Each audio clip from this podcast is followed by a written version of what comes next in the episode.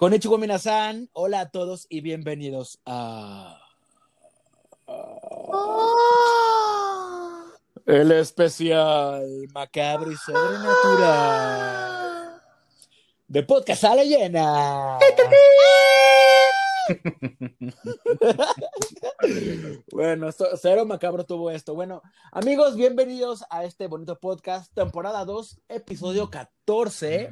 Globalmente es el número 48, ya estamos hablando de números altos. Yo soy Jorge Cole desde la Ciudad de México y me acompaña como siempre mi amigo David Alejandro. Hola, hola a todas las personas que nos están escuchando. Hola a ti, pequeño y inteligentísimo Jorge Cole. Aquí está David Alejandro con muchas historias muy tétricas y con muchas aventuras que más que darme miedo por la, por la historia, me dieron miedo de las espantosas que estaban. Oigan, sí, vamos a hablar de algunos eh, estrenos y proyectos recientes que tienen que ver con el terror, con lo sobrenatural, con lo macabro, pero de otro tipo de espantos. Y, bueno, empecemos. ¿Y qué te parece si lo hacemos directamente con una película que recién estuvo en la cartelera de México estrenando, por fin? ¿Y que te invitaron? Que me invitaron mis amigos de Tully Pictures y Caloma para ver Relic, Herencia Maldita. Muchas gracias por la invitación porque de verdad eh, le tenía muchas ganas a esta película y la verdad cumplió con mis expectativas porque a mí me gustan las películas de terror psicológico, fíjate. O sea, como soy súper miedoso, antes tengo que decirlo que seguramente todo lo que vamos a hablar ahora me dio mucho miedo en algún momento, aunque debería darme risa, pero es que yo soy muy susceptible a todo esto. Y fíjate que no soy una persona sensitiva, o sea, como muchas de las personas de estas historias, no, no veo cosas sobrenaturales, no, no me... No eres tan mística. No veo... No, no, o sea, no, afortunadamente no, porque siento que la primera me desmayaría. Este tipo de cosas me, me asustan mucho porque es el típico escenario eh, donde es una cabaña en medio del bosque, ¿no? Que aquí sucede en Australia en algún punto. Eh, entonces imagínate, pues sí, la cabaña ahí sola, los ruidos de afuera, la cabaña que es así como la de la familia de toda la vida, que está llena de cosas viejitas, pasadizos, oscura, llena de sombras, de que todo le cruje, de que todo Es el Seven Sins, eso que es, que es el Seven Sins, es un bule que está ahí en el centro de Guadalajara. También todo cruje, güey, laberintos el Es una referencia horrible. Unos orcos ahí bailando hasta el amanecer. Ya hablando otra vez de la película, pues todo es muy interesante porque todo sucede dentro de esta casa cuando la abuelita se perdió. Digamos que nadie sabe dónde está la abuela. Entonces la mamá y la nieta acuden como al rescate, así de, ay, ¿dónde está la abuela? Entonces llegan a la casa después, porque la abuela vive sola para empezar, ¿no? O sea, una señora ya, ya mayor. Entonces tenemos aquí a tres generaciones, que me parece muy interesante que planteen esto, porque básicamente la película se construye alrededor de ellas, abuela, madre e hija, ¿no? Eh, ya después van a ver eh, qué pasó con ella, porque al principio no la encontraban, pero es un tema que, que sí tiene mucho que ver con lo sobrenatural, porque hay cosas ahí que básicamente mm, no tienen explicación, pero también tiene un tema importante de, por ejemplo, una mujer como esta, como la abuela, ya a su edad, pues va perdiendo la memoria, ¿no? O sea, ya sus funciones eh, motoras, físicas y demás, pues, eh, y mentales, pues ya van disminuyendo, y pues está el cuidado ahí de, de, la, de la hija y de la nieta, pero pues entra todo este tema de o la cuidamos nosotros o la metemos a un asilo o qué hacemos con ella, ¿no? Ese es un tema que de repente, ¿no? El, dejar a nuestros adultos mayores básicamente eh, solos, abandonados, pues sí hay, temas muy fuertes que, que puedes excavar más allá de las capas del terror de la película. ¿A ti qué te pareció, David Alejandro? Mm, yo también esta película del, del, menú que vamos a tener hoy creo que es de lo más, eh, de lo más eh, digamos, que te asusta, ¿no? O sea, sí, creo que sí cumple ese, ese, ese cometido. Eh, tiene una temática, digamos, como inteligente en la parte de que le, rasca un poquito al buscar como de qué manera puedo también generar, como dices, esta, esta parte tétrica, esta parte siniestra, ¿no? De, dices, ¿cómo, ¿cómo, es posible que a lo mejor la situación de que la abuela esté perdida o la abuela misma me genere miedo, es algo que la, misma película te va en, este, enredando pues para que suceda eso, ¿no? Eh, como mencionas, esta directora creo que tiene ahí unos también unos lazos, ¿no? Creo que la misma abuela de ella misma eh, tuvo Alzheimer o tuvo demencia, algo así, entonces como que quiso más o menos mm, reflejar un poquito esta, esta, esta enfermedad que es horrible, ¿no? Yo personalmente tengo eh, personas a las que ah, adoro con todo mi corazón, pues que tienen ese problema y es una situación muy desgarradora, o sea, es muy, muy, muy triste, no sabes. Pues sí la vi y dije, ay, no, como que, mm, mm, como, no que incomode, pero sí dices, pues estás a la expectativa de ver qué es lo que puedes ver, ¿no? Porque sabes cómo funciona eso, ¿no? Sabes cómo se, eh, las abuelas o los abuelos pueden quedarse solos y luego no quieren hacer algo y luego se ponen, se pueden poner, digo, no violentos, pero siguen siendo adultos, ¿no? Entonces siguen diciendo, güey, déjame en paz, es mi casa, vete, ¿no? Entonces, cómo sus caracteres siguen siendo fuertes, ¿no?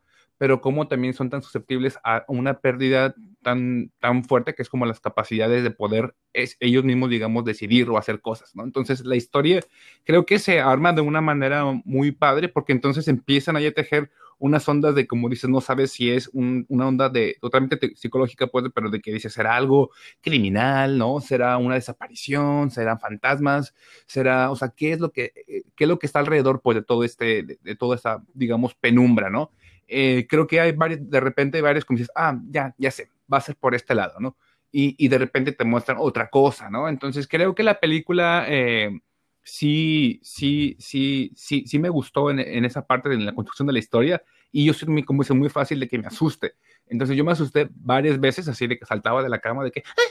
Y esta película sí, sí lo, sí lo logró muy fácilmente y sí la disfruté, sí disfruté mucho el verla, la verdad.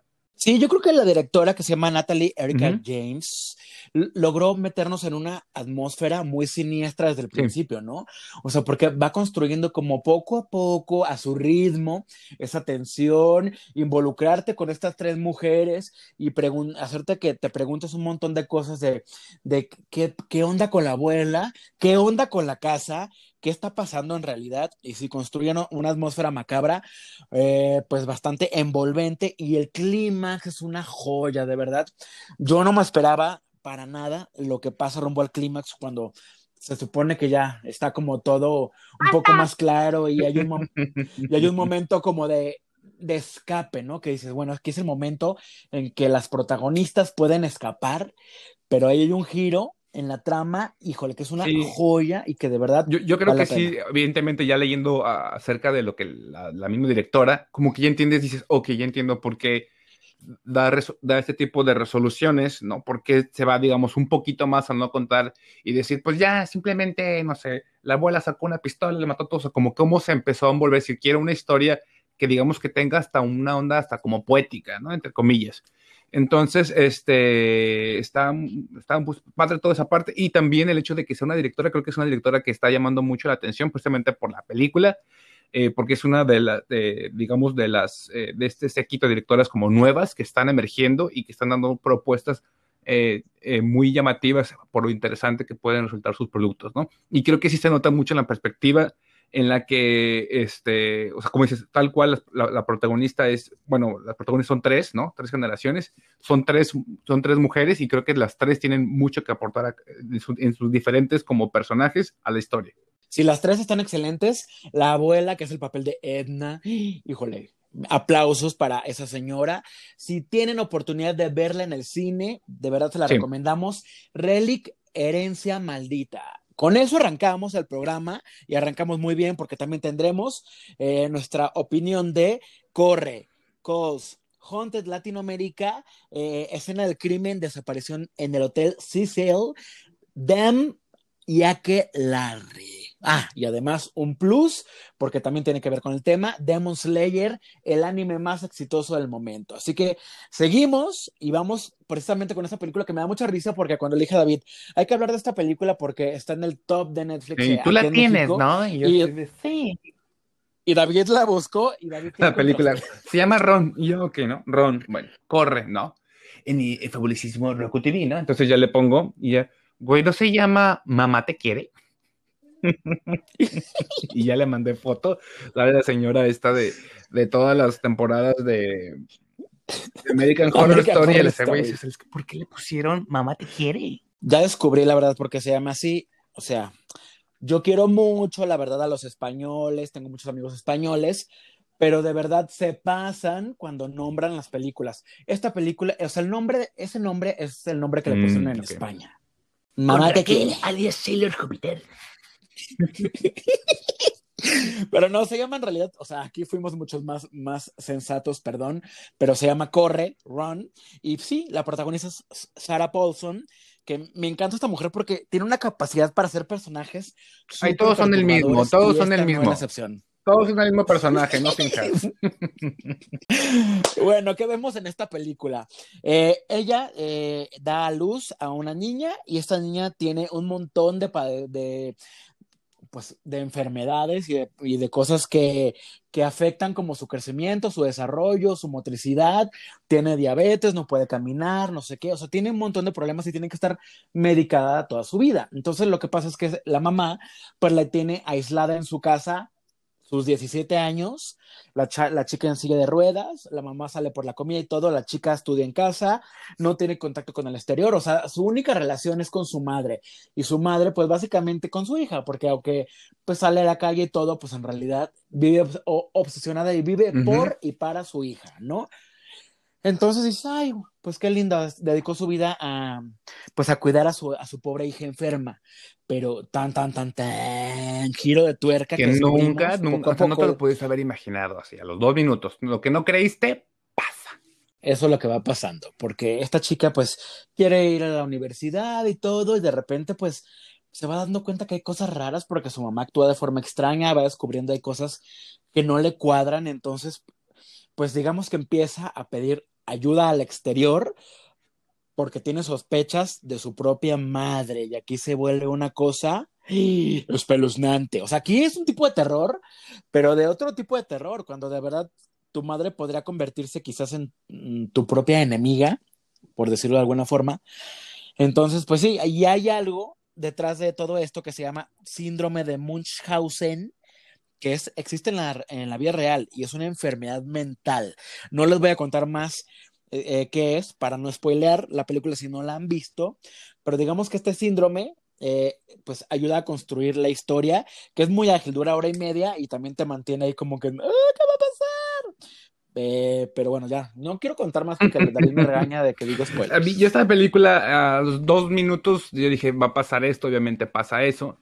Este, desde que llega ahí un. eh, la chica está como obsesionada porque llegue su. su, su, su o sea, gran parte del, del problema es que ya llevan a la universidad, ¿no? Entonces la chica se va a independizar, ya sabes, este pedo gringo que les encanta, que es que los hijos salen de la casa y entonces se van al- a, la universidad, ¿no? Entonces la chica con, con ciertos eh, problemas ciertas dificultades, perdón, ciertas, este, ciertas discapacidades, perdón, eh, va a tener que salir, salir del nido, ¿no? Y entonces hacerse valer por sí misma. Entonces, eh, dices, bueno, seguramente la mamá, o sea, desde el primer momento, dices, la, primer, la mamá va, va a tener un, una bolsona de sobres con todas las aplicaciones de la chiquilla este, guardadas en, en, en el microondas, ¿no? Entonces, bueno, ya después veremos si pasa eso o no, pero eh, a mí la película, fíjate que no me causó como mucho, eh, como suspenso ni terror, creo que se quedó así, la verdad, como a medias, ¿no? Como que les da, aún, se ve que aún, le, aún les da miedo poner a una mamá mala, o sea, como de cómo la mamá va a ser mala, ¿no? Entonces, tienen que hacerse ahí de, de artilugios para que entonces la mamá sea la villana, pero, pero sea la mamá, pero no sea la mamá, ¿no? Entonces, eh, creo que como que en esa parte se frenan y entonces no te ponen a una villana real, ¿no? Luego después el, la misma mamá te das cuenta que si es, que si es mala o que si no, siento que su, su personaje como que se desgaja, porque entonces, ¿y qué es lo que va a pasar después, ¿no? Cuando la hija o cuando el mundo se entere de ciertas verdades de la mamá, ¿no? Entonces dice, pues no entiendo ya lo, lo, el motor de la mamá, pues, ¿no? O sea, como que siento que perdió credibilidad su personaje muy, muy rápido.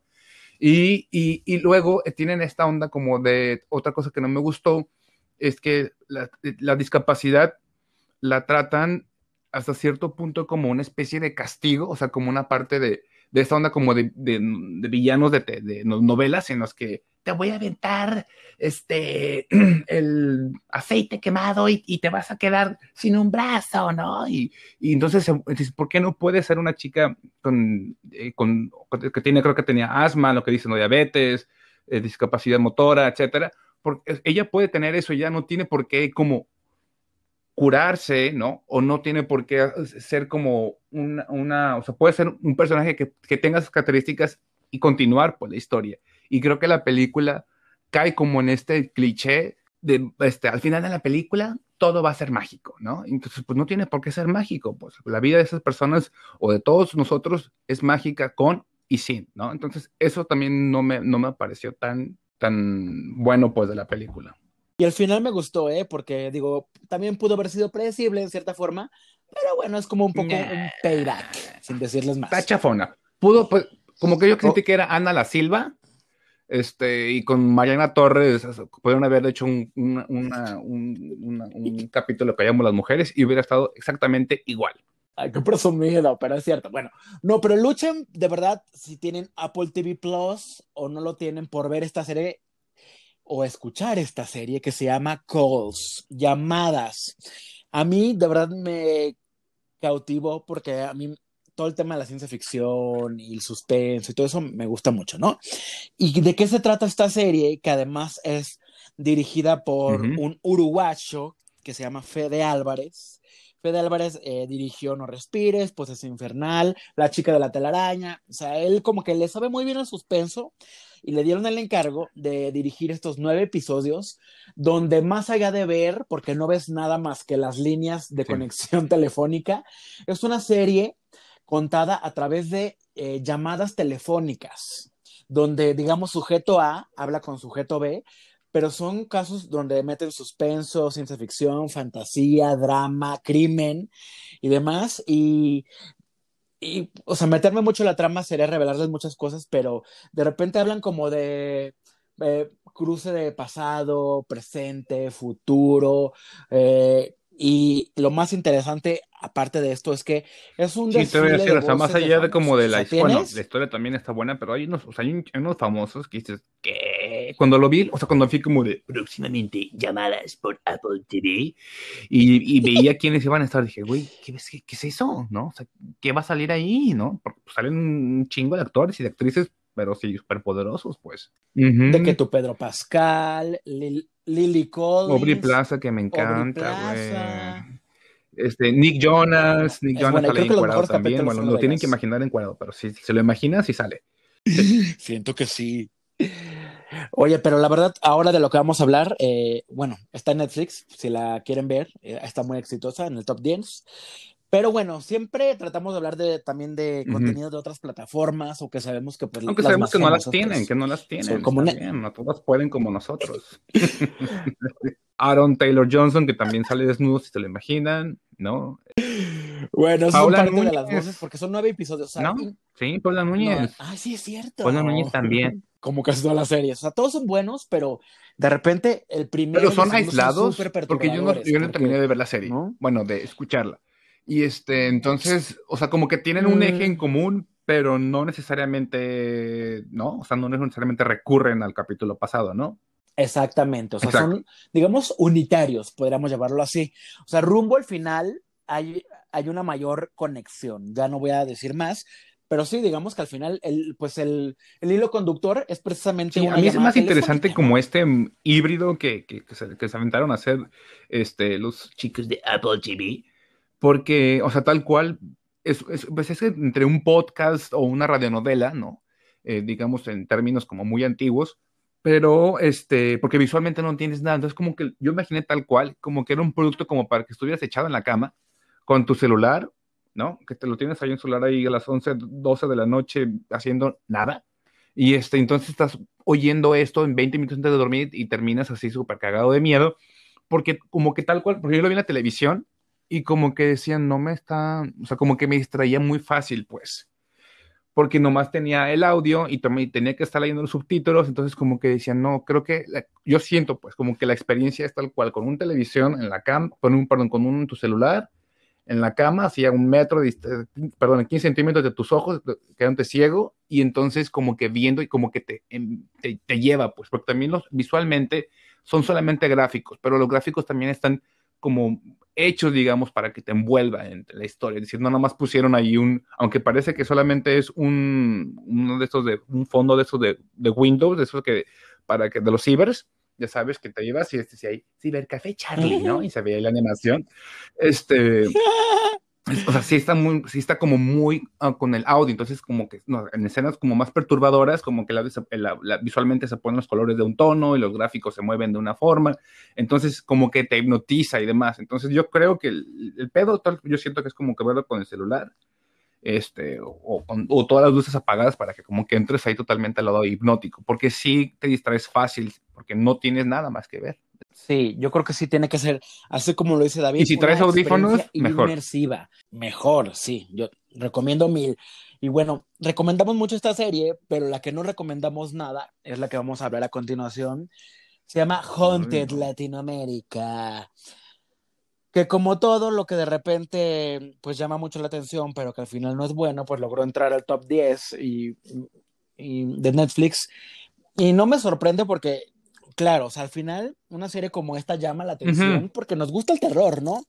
Pero qué mal hecha está. O sea, con lo que voy a empezar está basada en, se supone, casos de la vida real, ¿no? De historias que acontecieron realmente y que ahora son dramatizadas y que y se llama Latinoamérica porque suceden que en Colombia, que en México, que en diversas partes. Y aquí lo mejor del caso es que son solamente cinco episodios porque yo sí tuve que verlos todos para poder hablar ahora de ellos y destruirlos porque definitivamente es muy chafa la producción y tengo que decirlo, obviamente nos gusta apoyar los productos latinos, mexicanos, lo que sea, pero también cuando están feos hay que decirlo, ¿no? O sea, sinceramente creo que también eso de reales, eh, lo estoy pensando mucho porque, pues yo que he trabajado con muchas producciones de televisión, pues yo sé que se disfrazan muchas cosas para hacerlas pasar como, como que sucedieron en la vida real cuando pues están dramatizadas o exageradas para que pues en televisión brillen más. Entonces pues llegan ahí personas que se supone son personas que de verdad sufrieron experiencias paranormales a contar sus casos y de con su familia, ¿no? Haz de cuenta que nos sentamos tú y yo así de, pues nosotros cuando trabajábamos en, en Guadalajara, no, iba a decir, cuando trabajábamos en 8TV, de repente escuchábamos ruidos extraños. y era la camarógrafa con el... Y nos contábamos y... echando ahí pata. Pero sí, y de repente corte a la dramatización de lo que están contando. Entonces, ni los, ni los, ni los actores que se supone que son la gente real, ni los actores de la dramatización, ni los efectos visuales, es más, ni las historias son lo suficientemente aterradoras como para que de verdad ponerles atención. O sea, yo creo que todo tiene muchísimos errores. Es, está ahí muy, muy, muy, muy paupérrima, muy chafona. Como dice, se ve que no, no se le invirtió mucho, pero creo que también no se contextualizó. Creo que fue, para mí creo que fue el peor error, porque la, la, la versión de Estados Unidos, sí es de Estados Unidos, ¿verdad? La versión original o de, qué países, ¿no? Lo más que en inglés.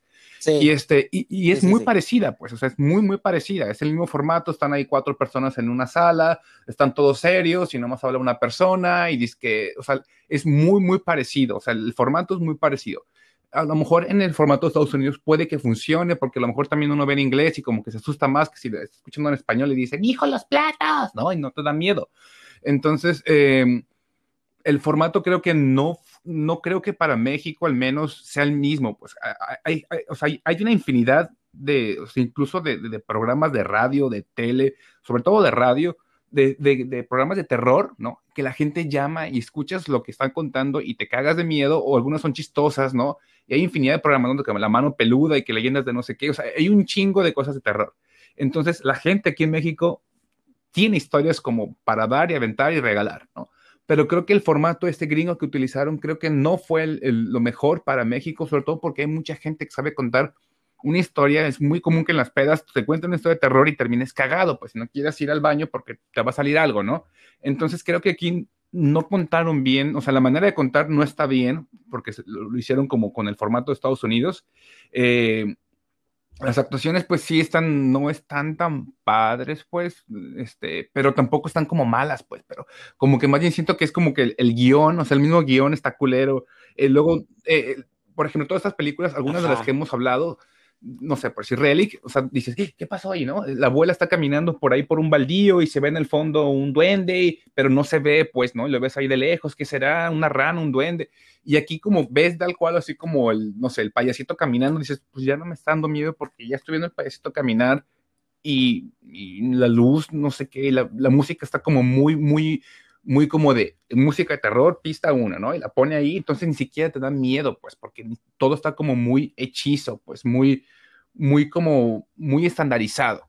Entonces creo que no, no, no es algo como, pero sí, para nada bien logrado. Pues pobrecita serie, pero no. O sea, más allá como de lo latino, creo que también no, el producto pues también, ya que viene de origen, también está, también está chafa, pues.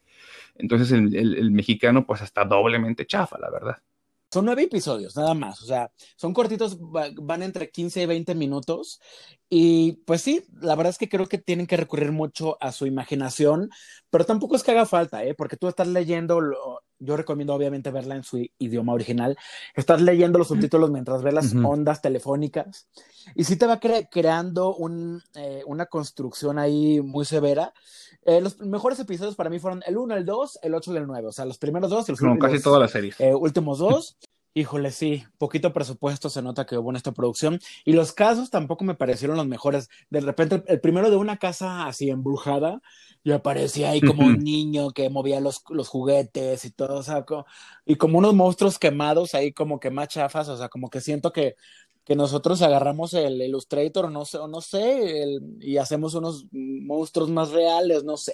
el segundo capítulo de una muñeca así colombiana, que bueno, Anabel se queda pentonta, ¿eh? O sea, de verdad. Sí, eso es como, si a usted le gusta difícil de creer y no sé qué cosas, haga de cuenta que es como de ese tipo de, de, de, terror y de fábulas terroríficas. O sea, están de, están de más bien de risa. Y el capítulo 3 es el más ridículo. Haz de cuenta que era una mujer fantasma que aparece, obviamente, siempre a blanco y negro, ella en su filtro de blanco y negro. Y hay un policía que es norteño y habla todo el tiempo con el acento bien marcado, Chihuahua. Entonces, eh, es una mujer fantasma que, que, lo protege, o sea, porque él, eh, este, pues, el narco y todo, y, siempre la mujer fantasma se le aparece como para decirle, cuidado, te van a disparar. Y el, y el policía se quita y no le disparan. No, no, no, no, no lo, que lo que la gente cuenta y más dicho el dicho de terror y no sé qué, haga de cuenta que es como ah. eso, pero como que el otro como que dices, quiero ver el siguiente capítulo, porque como que es entre broma y es verdad, y actúan bien chafa, y aquí a mí no me dieron ganas de ver ni el capítulo 3 ni lo que seguía véalo bajo su propio riesgo, pero pasamos de Haunted a algo que sí, de verdad vale la pena ver un poquito porque son casos macabros, estos sí, de la vida real. Pero antes de que pasemos con escena del crimen, desaparición en el Hotel Cecil, quiero que David, David Alejandro, como, como buen reportero del crimen que es, pues lo mandé, lo mandé al, al Hotel Cecil, allá en Los Ángeles, Hola, buenas noches, buen día. Sí, estoy aquí en el Hotel Cecil. Bueno, lo estuve y puedo contar qué fue lo que vi. Bueno, es una calle espantosa, llena de mugre, de basura, eh, que sí está muy abandonada, que sí está, está en una zona o en una calle de Los Ángeles que a pesar de que está en el centro, está totalmente en, el, en, el, en el callejón del olvido. Entonces, sí es una calle que está infestada, pues, de, de, de mucha eh, cuestión de delincuencia, ¿no? De onda de droga, ¿no? Hay mucha gente eh, que no tiene casa, ¿no? Hay mucho, hay mucho, hay casita de campaña donde vive muchísima gente, desde gente que no tiene dónde más llegar, a gente que le encanta ahí, este, hacer ahí cosas súper extrañas y bizarras. El hotel ahorita no está en operación, tiene este, ya algunos, un tiempecito en el que ya los, los digamos que los dueños lo vendieron por todo este escándalo que pasó en el que una chica, ¿no? Fue desaparecida, bueno, desapareció, perdón, ¿no? Luego la encuentran de una manera espantosa y entonces el hotel ahorita está totalmente, eh, pues, digo, no en ruina ni nada, siempre se supone que lo iban como a renovar, lo iban como a darle un, una chañada, pero pues ahí está, ahí está, este, lleno de, ahorita de gente sobre todo que está tomándole fotos y video y demás, sobre todo por, por todo este boom que hubo por la serie de Netflix. O sea, si yo quiero ir, o sea, puedo ir a tomar mi foto y todo, pero no, puedo entrar. Pero ya no puedes entrar, o sea, no hay un lobby, ya no hay cuartos, o sea, no puedes entrar ya a la parte dentro del hotel. Qué miedo. Pues estos escenarios, pues sí, son los escenarios del crimen que bien Netflix aprovechó para hacer una miniserie documental de cuatro episodios. Y, y, sí, fíjate, o sea, que sí me parece que este sí es el típico hotel de Los Ángeles, porque lo primero que ves en el documental es el hotel de 700 habitaciones en el, cent en el downtown. Estando en una zona como esa y que no es un hotel precisamente costoso, pues puede entrar básicamente quien sea, es muy grande, o sea, te puedes hospedar fácilmente. Y se convirtió pues en un nido de que de narcotraficantes, de drogadictos, de suicidas, o sea, es un hotel donde pasaron muchas cosas así espeluznantes, pero en especial el caso de esta chica Elisa eh, Lim, que era pues una chica de 21 años que de repente pues ahí aparece una videograbación extraña donde entra un elevador, pum, pasa un estática, bla, bla, bla, y no sabemos nada más de ella. Entonces, este documental pues habla un poco de toda la mitología detrás de este hotel, de quién es esta chica, y pues lo cuenta en estas cuatro horas que pues Sí. básicamente sirven para alimentar el morbo. Uno, uno de todos los que les gustan los documentales, los que les gustan las historias macabras, Porque macabro, macabro, macabro no te da miedo, o sea, no, no, no te espanta el, el documental, ¿no? Te espan- a, mí me, a mí me asustó más bien el hecho de decir, güey, o sea, ¿cómo es posible que están, digo, no lucrando, pero sí es como de, al final de cuentas, lo que quieres ir a ver es el hotel. O sea, lo que quieres ir a tomarte la foto es el hotel. Pero, es una chica que apareció en un tinaco. Entonces, o sea, imagínate que alguna, o sea, en México tenemos situaciones horribles de violencia, ¿no? Entonces, es algo que desafortunadamente pasa de una manera muy continua. Entonces, el hecho de que veas cuatro horas de un documental en la que se hable gran parte del, documental de eh, detectives web, que son pinche gente desquacerada que no hace nada más que un vato decía, yo soy un dentista y me ayudó mucho este caso porque pues pude, este, si ver, investigar no sé qué cosas y demás, es pura gente metiche. Entre que se había este, teorías de que si fue abducida por extraterrestres, si había duendes, si había el diablo, si era un, un monstruo, es como de, es una persona que apareció muerta en un tinaco, güey, o sea, es, es, una persona real, pues, o sea, no es como de que dicen que hay una persona que por, camina por ahí, se me hacía como, como de, o sea, creo que el, el, el, o sea, el, problema principal es como, ¿cómo es posible que ese hotel estaba operando? Porque te cuentan de que hay un señor que mató a no sé quién, hay una señora que hizo esto, hay un niño que hizo esto, entonces, 10 mil casos violentos, horribles, y dices, ¿cómo es posible que el hotel siga funcionando con tantos problemas violentos que tenía, ¿no? Creo que eso es lo terrorífico que tenía que, que, que, que, tratarse. Y no, más bien fue al contrario. Toda la gente lo que quiere es ir a tomarse una foto y un video. ¿Cómo estaba operando un hotel así? Entonces, esa calle o esa zona del, del centro, o sea, está, está fea, pues está fea. Entonces, este, digo también, o sea, no, no, es como decir, es que es, el hotel está diabólico, pues ve lo que está al, al, lado, ve lo que está enfrente, ve lo que está en la calle. Ahorita me dicen, ay, te lo abrimos para que vayan a, do a documentar, no. cero me meto, ¿eh? O sea, bye. Está terrorífica esa calle incluso. Pero de estos casos así tan horrendos de la vida real, pues vamos a otro que es ficción, pero que David y yo platicamos el otro día de que pues la verdad, la comunidad negra sí tuvo que pasar por, uh -huh. por situaciones como estas y eso sí está de miedo, ¿eh? de verdad. Eh, es una recomendación de David esta serie porque aquí desgraciadamente, o sea, yo sabía que existía porque de repente estás viendo información de los estrenos, pero no entiendo aquí por qué Amazon Prime Video, que es la plataforma que lo tiene, no le ha hecho ni un tweet a la serie cuando siento que deberían eh, festejarla un poco más, porque serie como esta que se llama Them o Ellos en español, pues yo creo que es muy diferente y es contenido como que de repente vale la pena recomendar. Ahorita vamos a hablar de ella, porque habla acerca, que quizás es un poco ajeno en el sentido de que, pues eh, habla de la comunidad negra 100% y el rechazo cuando recién estaban como ingresando a una forma, digamos, normal a vivir como ciudadanos, uh -huh. eh, pues en, en California sobre todo. En Estados Unidos antes eran esclavos y de esclavos pasaron a ser libres y, a, y, pasaron a ser miembros más de la comunidad. Pero pues imagínense en una época donde tú vivías, haz de cuenta, en tu colonia Pipiris Nice uh -huh. y llega la primera familia negra de toda la colonia a vivir ahí, pues claro que llama la atención. Pero una cosa es que, porque por ejemplo, yo tengo un vecino que es coreano, no en mi edificio. Y pues claro, yo digo, ay, el vecino coreano, y me llama la atención porque es alguien diferente a mí, pero eso no significa que, que más allá de que lo vea como alguien diferente, lo rechace.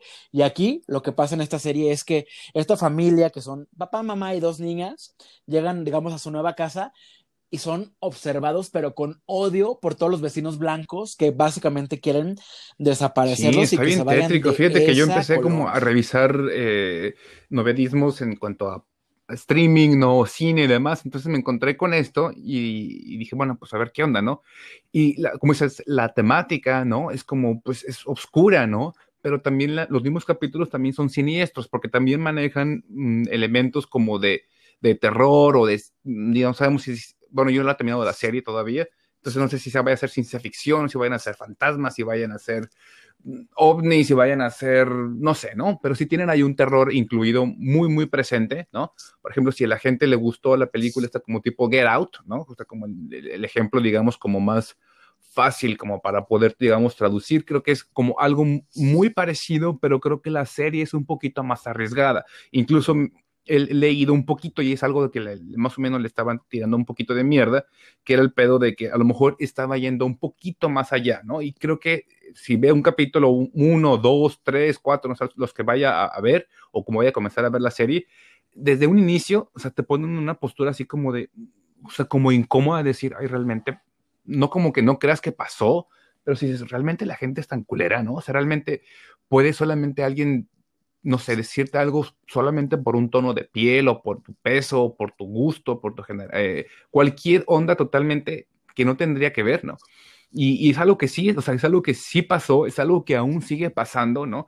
Para, sobre todo para lo que son, son o somos minorías. Entonces, eh, sí está muy feo y sí está como horrible pensar que esa situación o, algo muy parecido pasó hace 50 años, ¿no? O, 60, 70, o sea, como algo tal cual eso, ¿no? Esa, esa como esa parte de la historia. Entonces, como que a lo mejor uno como mexicano, a lo mejor un poquito se siente como, como que no es algo tan palpable, ¿no? Dice, pues no sé, no lo entiendo y no entiendo por qué tanto pedo, no sé, ¿no? Con, con la comunidad, con, la, con, los, con, los, chinos o con los negros o con esto, con lo otro, porque a lo mejor uno no, no lo ve como tan, como tan cotidiano, ¿no? Pero en otros eh, países o en otras ciudades donde sí hay una, una, una revoltura, ¿no? una, una, este, una mezcla como cultural más, más fuerte.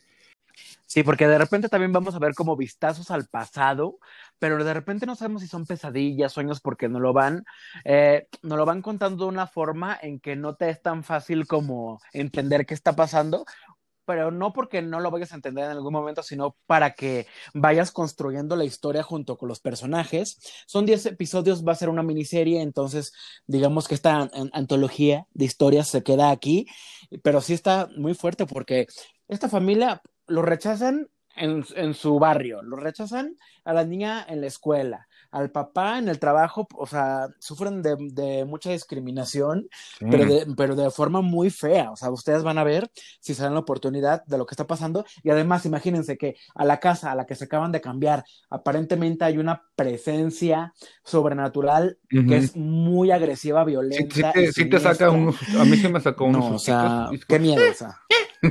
Además, desde el inicio que sale como una viejita, me dio mil miedo la viejita.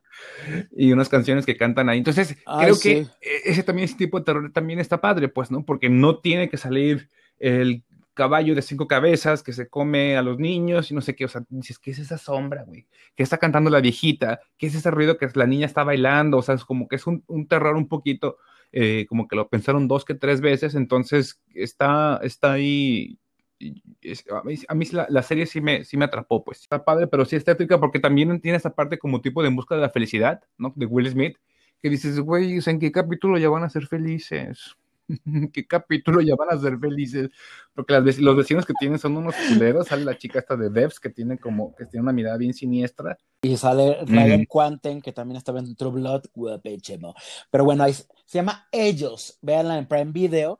Y vamos ahora con otra recomendación de David Alejandro. Ahí David ha estado muy bien dando. es que después de que te lo juro que después de que vi la cosa esa de, de abandonado, no haunted, dije, no, tengo que buscar una recomendación más terrorífica que esta cosa. Este, sí, la de Aquelarre, ¿no?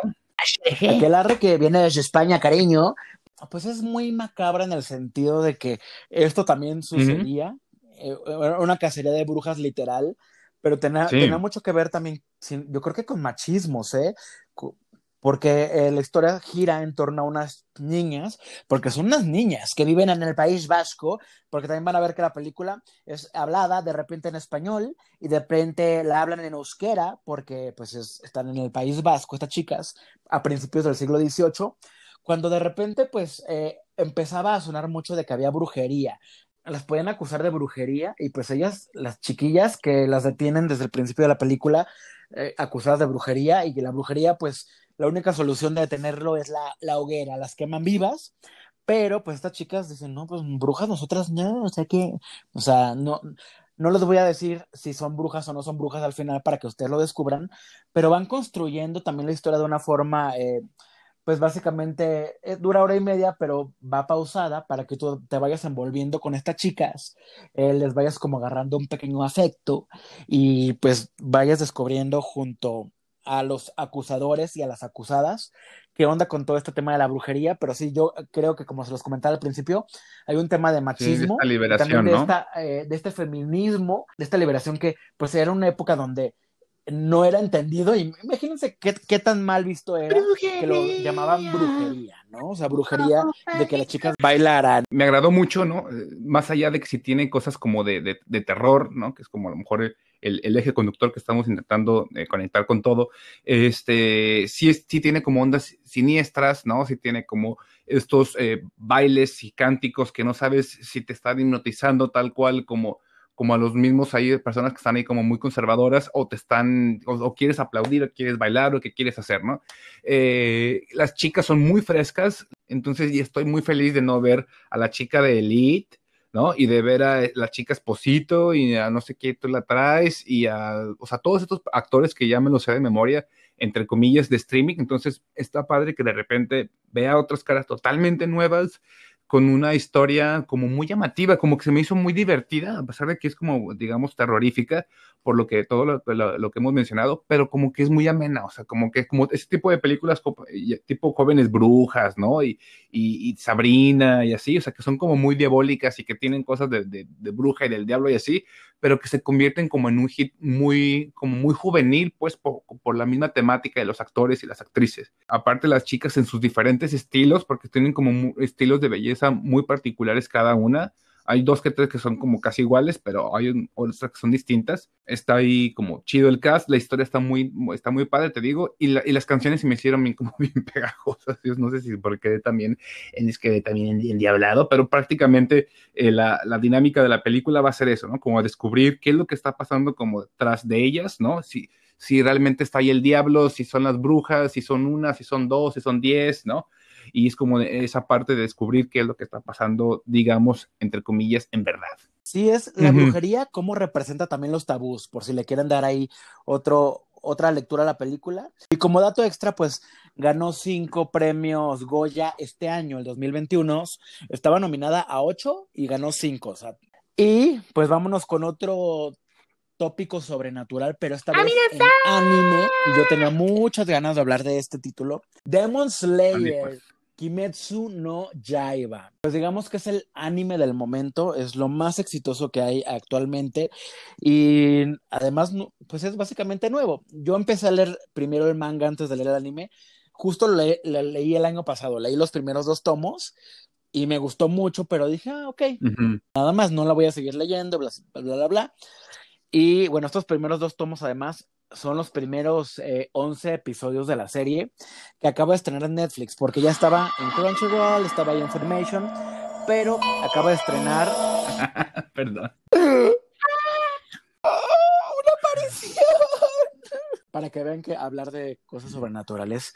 Pues, que, le ponen la canción, que le ponen la canción cuando se ponen todos locos a pelear. Pero, pero bueno. Perdón. Bueno, y hablando más de este anime, el manga me gustó mucho, lo publica aquí Panini y eh, la serie pues ha sido un fenómeno en Japón y en todo el mundo, pero ahora que llegó a Netflix con sus 26 episodios de la primera temporada, ha sido una cosa muy buena porque para que entre un anime al top 10 es muy difícil porque generalmente vemos David lo critica más que yo, pero de repente vemos Shrek, Shrek 2, y es como, ¿cómo? ¿Por qué están esas películas? O sea, entiendo su popularidad, pero yo creo que hay contenidos mucho más interesantes que deberían estar como en un top 10 de una plataforma. Y cuando logras ver que esta serie ya tiene dos días en el número 10 aferrándose, es que hay mucho público que le interesa ver el anime y que le interesa ver este tipo de series, que pues es un tema ahí sobrenatural porque es un chavito como cualquier otro, que un demonio básicamente mm. le mata a toda su familia la mata, ¿no? Entonces descubre que solamente una, una, hermana suya sobrevivió, pero la hermana se convirtió en demonio, pero tiene una especie como de conciencia extraña que le permite como eh, no matar, porque los demonios matan humanos, pero la hermana eh, pues no está como digamos como al 100 demonio, 100% demonio, entonces el chavito que se llama Tanjiro, pues se propone entrenar y convertirse en un cazador de demonios para llegar digamos al gran demonio, para no meternos en muchos rollos, y descubrir si puede revertir la condición de su hermana y volverla a convertir en humana. Pero obviamente, pues hay muchos personajes involucrados, demonios malos, demonios buenos, humanos, tiene un sensei que lo ayuda a entrenar porque el chico es muy habilidoso. Y a mí de las cosas que más me gustan, que la trama es muy ágil, además, y los personajes eh, son, mm, pues, ahí, son muy variados. Los colores de la serie, o tiene colores muy vivos. La música de fondo está muy padre. Eh, los vestuarios, desde el desde el protagonista que es Tanjiro, sus aretes, su, su kimono que no se llama kimono, su, su katana, su, todo su cicatriz, como que tiene cosas muy lindas y la verdad es que creo que esta, esta serie por algo se ha convertido como en la favorita del mundo entero. No es precisamente terror, es como el camino del héroe, ¿no? Que tiene que ir eh, derrotando demonios para llegar a un fin, pero es bastante ágil y entretenida. A mí me súper encantó, pero bueno, sé que David Alejandro, no, a mí sí, pues no le, no le sí me gustó, ¿eh? Sí me gustó, pero yo no, he, no, no, no la he devorado como tú, de que ya vas en el capítulo 50. Este, no, no, no he podido todavía llegar lejos, pero creo que, ¿sabes qué pasó? Que me costó como el capítulo, creo que dos y tres, o uno, no, sí, dos y tres, como que, mm, mm, mm, pero hace muchísimo tiempo y me di cuenta de otra cosa, que no veía un anime, un anime real, pues, hechicerías de, de, de, Netflix, pues, que son más bien como que, más bien son como, sí, visualmente ves un anime, pero la, la construcción del, del, anime no lo es, pues, ¿no? No lo es como tal. Entonces, aquí sí ves un anime con todas las cosas clásicas, como, es esto, el, el, mismo soundtrack, ¿no? El inicio, el final, ¿no? Los personajes, eh, eh, hasta como las contestaciones, ¿no? Que te, que te dicen, hay que ir al Monte Fujuri, Monte Fujuri, ¿no? Que repiten la última palabra, o que te dicen, vamos, ¿no? O que dicen, corte de aire del quinto poder, ¿no? Y que lanzan el poder y, ¿no? Entonces, este, pero está muy, o sea, a la gente que le gusta el anime, pues yo creo que está muy disfrutable, pues como dices, visualmente está muy, muy, muy bien lograda. Tienen unos, unos estilos, por todo lo que es acuático, porque tiene este chico tiene poderes como, digamos, acuáticos. Entonces están padrísimos los poderes, pues, ¿no? Tienen unos estilos como de, de, de, de, animación como entre 2D o no sé si a 3D, no sé, pero están muy, muy, muy padres. El diseño de personajes, como dices, está muy bien logrado. El vestuario no se diga, ¿no? creo que se pudieron pensar como en detalles muy específicos como las máscaras, ¿no? Ya hasta comercialmente se convierte en un éxito, pues, ¿no? El, el ropaje, el trajecito, el arete, la máscara, o sea, todo se, todo, pero creo que es de una manera orgánica, pues, una historia como tal cual de anime no van a pensar que es como de, güey, es que es la cosa más que no pensé que fuera a pasar, no, es una historia como de, hermana, no, y te voy a proteger y correr, y la hermana, ¿sabes, no? De que es como toda dócil, ¿no? Este personaje como de anime. A mí sí, sí, sí me gustó. Efectivamente, la película que se llama Mugen Train de Demon Slayer, pues le quitó el récord a El viaje de Chihiro del estudio Ghibli, imagínense, de ser la película más taquillera en Japón, ¿eh? o sea, más, o sea, de todos, um, contando todas las películas de Japón, le quitó el récord.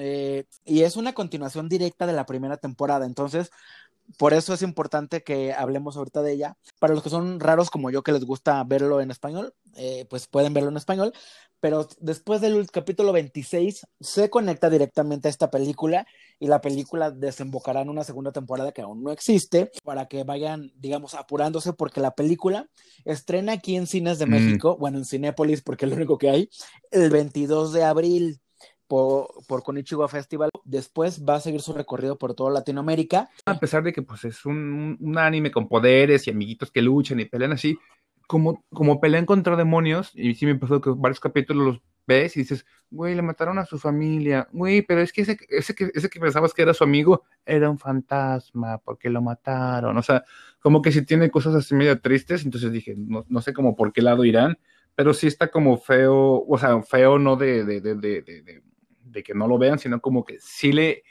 le, digamos, le pensaron pues en la construcción de la historia de lo que está alrededor del protagonista, ¿no? Para que no nomás sea como de, vengo por tu corazón puro, ¡ah! ¿no?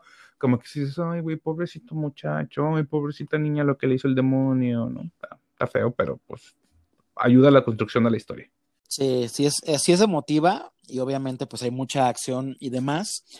¿Y qué más iba a decir? Ah, sí, y que te quería da- dar un poco la razón también con lo que es, es cierto, porque hemos hablado de muchos animes, pero que tienen como una construcción especialmente hecha para que encaje en todo el mundo. Porque Netflix, Netflix lo que está haciendo muy inteligentemente es encarga sus series de anime, aunque sean a Japón o a Corea o a dónde, pero eso, que sean como que si tú estás en Australia, estés en, en África o estés en Canadá, puedas empatizar con los personajes. Como cuando dices, O sea, pues, como quiero que- un tequila, ¿no? quiero un tequila bien, no un tequila que, que tenga sabor a piña colada con uva, mmm, deliciosa, ¿no? Quiero un tequila bien, ¿no? No una, una piltrafa ahí, este, que, que me quieran ver la cara. Y creo que esta sí es un anime tal cual, pues, un anime como el que uno está acostumbrado a ver. Y los otros son puras, hay cosillas que nomás dices que, te, dices que es un anime o que tiene mano de obra de, de, de, de gente asiática, pero que probablemente no, no tenga esa esencia, pues. Y creo que esta sí lo tiene totalmente. ¡Pum! Bueno, y sé que David tienes un mensaje muy especial antes de despedirnos. Sí, este quiero eh, agradecer y sobre todo felicitar con un, pues con todo, to- tal cual con todo mi corazón a Quique, ¿no? Mi, mi fiel acompañante de no solamente de, series y de aventuras, güey, y de mil horribles películas que a veces tengo que ver, pero también historias como que a veces nos quedamos a medias, ¿no? De eso de mil este, temporadas que tenemos que terminar de ver y nomás no termino de verlas y que está ahí, ¿no? Aguantando, aguantando verlas, a ver en qué momento podemos terminarlas y pues bueno, va a ser su cumpleaños. Entonces quiero este, eh, felicitarlo, ¿no? Públicamente es lo que quiero hacer. ¡Ay, ya voy a llorar! Quique, yo también te quiero mucho, muchas felicidades, aunque yo no tengo así un verbo tan grande como el de David, pero sí compartimos esa bonita felicitación. Sí, muchas felicidades, muchas felicidades y habrá tiempo para poder terminar tantas series que tenemos pendientes. Ahora sí que hay más tiempo que vida. Esperemos. Pues así acabamos. Oye, David, hay que darles un pequeño teaser de lo que vamos a hablar el próximo, eh, el próximo programa, porque pues ya estamos eh, preparando el smoking y todo. Ya Versace ya me mandó el mío. Ya sé, lo que me falta ya más es la faja. Porque ya vienen los Oscars. La colombiana, güey. En el próximo programa vamos a hablar de las ocho películas nominadas al Oscar, obviamente en la categoría de películas, o sea, las grandes películas, las grandes nominadas. Vamos a ver qué tan grandes son, si merecían o no las nominaciones y qué creemos que pueden ganar para que vayan preparando su quiniela junto a nosotros. Y pues así. Entonces, que escuchen nuestra próxima recomendación, como dices, de estas películas que se van a disputar tal cual el, este premio. Prometo, además, prometo que dije que prometí ir hacia la central de autobuses para ver qué veía ahí, si estaban los centros de mesa, güey, si ya estaban ahí el alfombra o qué estaba ahí. Porque ya ves que iba a ser ahí en, el, en, el, en la estación de tren. Ajá, así que sigan nuestras redes sociales para que vean si David o no logró traernos algún paparazzi. Eh, Sala Llena MX en Twitter e Instagram, salallena.com.mx, Sala Llena en TikTok, Facebook. Y bueno, pues ahí estamos en todo, obviamente. Así que síganos para Nos que estén vemos. bien Cuídense mucho, sigan nuestras recomendaciones y, unos mensajitos de amor, ¿no? Comentarios en todas nuestras ciberredes. Vamos a estar esperando con muchísima, muchísima alegría. Es. Esto fue Sala Llena y nos escuchamos en la próxima.